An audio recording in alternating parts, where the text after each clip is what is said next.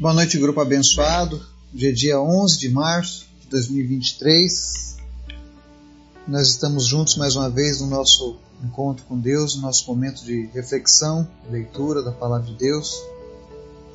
E hoje nós vamos fazer a leitura do Salmo 15, o salmo que mostra o caráter do cidadão dos céus.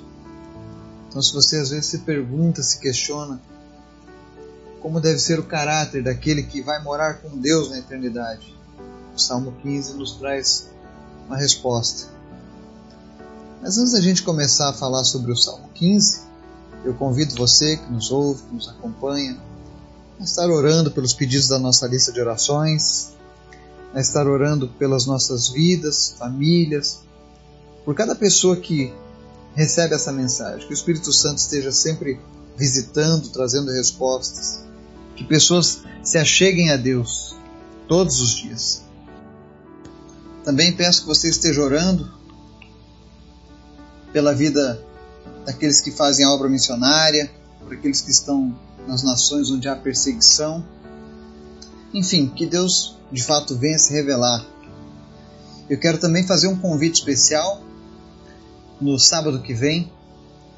Nós vamos estar fazendo uma live lá no meu canal do Instagram e eu vou estar trazendo o Ministério Tinimo.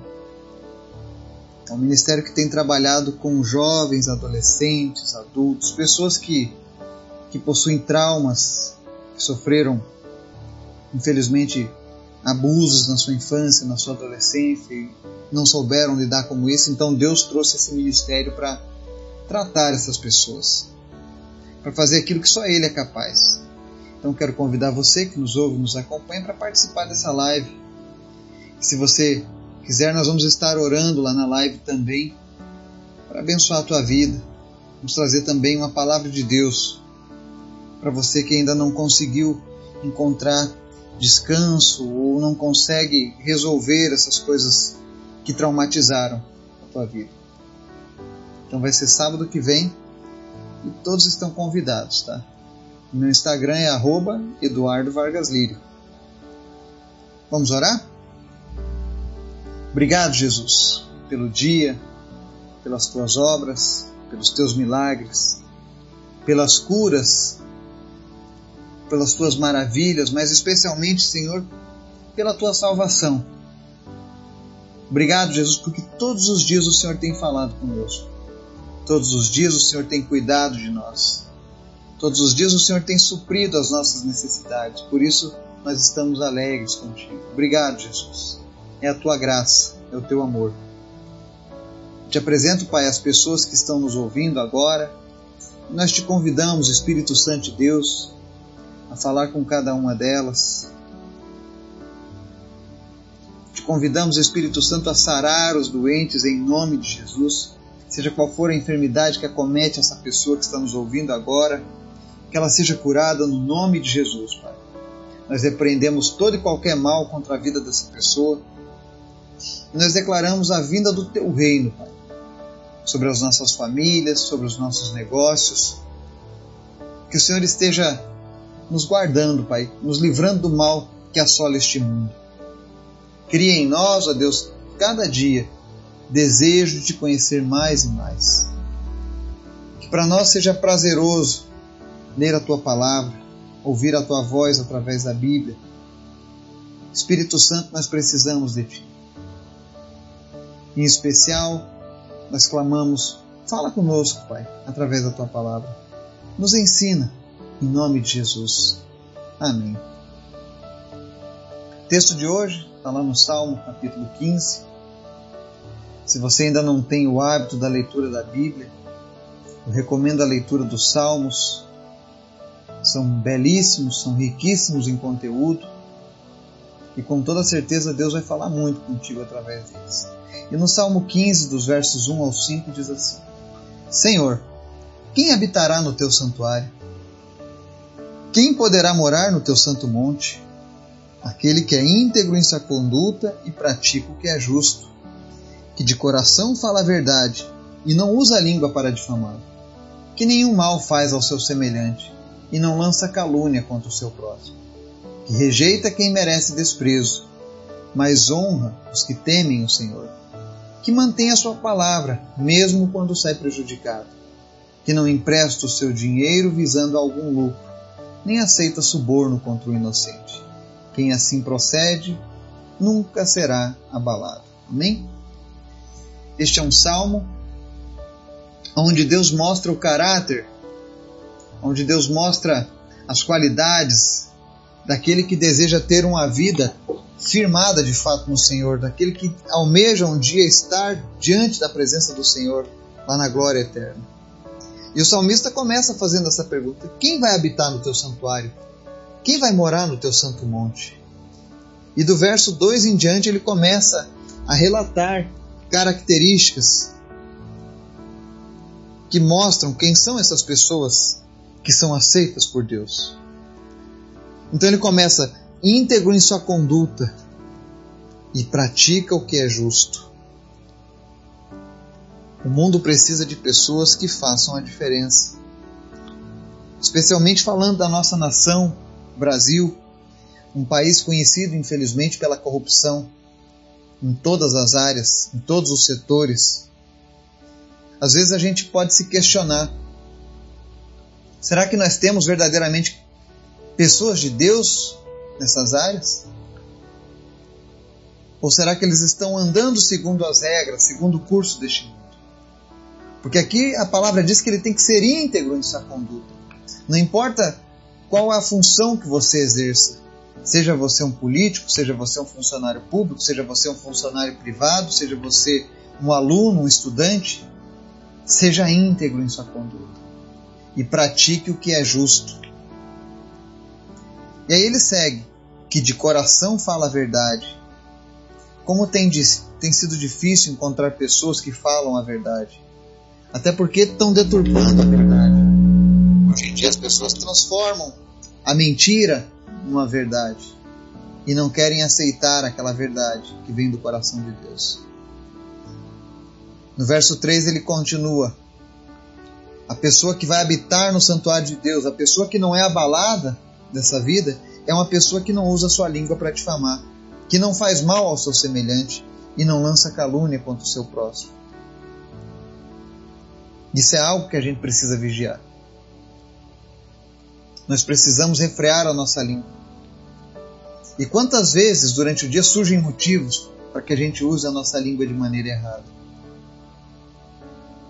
E pessoas que usam a língua para difamar, para fazer mal ao semelhante, para caluniar o próximo. Infelizmente a palavra está dizendo que essas pessoas não estão habilitadas a habitar no santuário do Senhor. É por isso que talvez na oração do Pai Nosso, Jesus fala: perdoa quem nos tem ofendido. Nós precisamos perdoar. Precisamos pensar maior, pensar como Deus pensa, olhar como Deus olha. Mas então fica uma questão: como tratar com aqueles que de fato se tornam inimigos dos que amam a Deus? E no verso 4 ele diz: A pessoa que habitará no santuário é aquela que rejeita quem merece desprezo. Ou seja, existem pessoas, e em algumas cartas do Novo Testamento, quando se referem a pessoas que andam de maneira desordenada, pessoas que não aceitam a repreensão do Senhor, ou então os falsos profetas, a Bíblia diz que nós não devemos nem receber em casa essas pessoas ou seja, desprezar aqueles a quem Deus despreza. Também faz parte da conduta. Eu não posso falar mal, mas eu não posso aceitá-lo na mesma presença. Porque a Bíblia diz assim, no verso 4: Mas honra os que temem o Senhor, que mantém a sua palavra, mesmo quando sai prejudicado. Então nós precisamos honrar aqueles que temem o Senhor e rejeitarmos aqueles que merecem o desprezo. Quem são aqueles que merecem o desprezo na sua vida? E quem são aqueles que você precisa honrar? Esse versículo que mantém a sua palavra mesmo quando sai prejudicado é algo que muitas vezes eu experimentei na minha vida, tanto nos negócios como na minha caminhada com Cristo. Muitas vezes para manter a palavra, eu saí num prejuízo. Mas tudo isso porque nós precisamos ser fiéis aos nossos princípios. Os princípios que Deus coloca no nosso coração, eles precisam ser honrados. Nós precisamos manter a palavra, é o que Jesus ensina. Seja sim, sim, não, não, e o que passar disso vem do maligno. Deus não se agrada de pessoas que toda hora mudam de opinião, seja para agradar os outros, seja para ganhar alguma vantagem. Deus gosta de pessoas que são firmes na sua palavra. E no verso 5, que não empresta o seu dinheiro visando algum lucro, nem aceita suborno contra o inocente. São versos que nós não precisamos nem ao menos fazer uma explicação muito longa, porque é uma palavra muito clara sobre a questão do nosso caráter. E ele finaliza dizendo: quem assim procede nunca será abalado. Se nós seguirmos essas regras de conduta, de caráter, com toda certeza, a palavra garante que quem assim procede não será abalado. Mas o melhor de tudo é: habitaremos no santuário do Senhor. E essas coisas são interessantes, porque hoje, vivendo essa graça que foi obtida através da salvação em Cristo, talvez existam alguns tópicos aqui desses, desses versos que você diga: olha, isso é impossível para mim.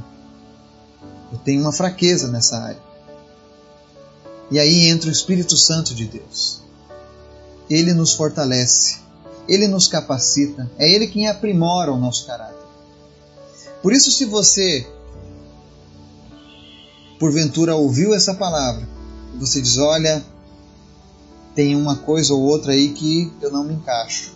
Será que eu estou fora da salvação? Será que eu estou fora de morar na presença de Deus? Ou então serei abalado? E a resposta vem do próprio Cristo. Ele quem nos justifica. Se você entregar a tua vida a Jesus, se isso for sincero, se isso for genuíno, se isso for de fato algo gerado no teu coração, você vai se arrepender dos teus pecados. Jesus vai perdoar os teus pecados. E a partir de então o Espírito Santo vai habitar em você e vai te fortalecer para que você possa cumprir aquilo que Deus requer da, da sua parte. Ninguém vai ficar de fora da salvação no que depender da vontade de Deus. Deus quer salvar a todos, Deus quer alcançar a todos. Mas cabe a você decidir se você de fato quer andar com Deus ou não. E se você ainda não fez essa confissão a Cristo, se você ainda não tomou essa decisão, quem sabe você está nos ouvindo pela internet, mas nunca tomou uma decisão de fato.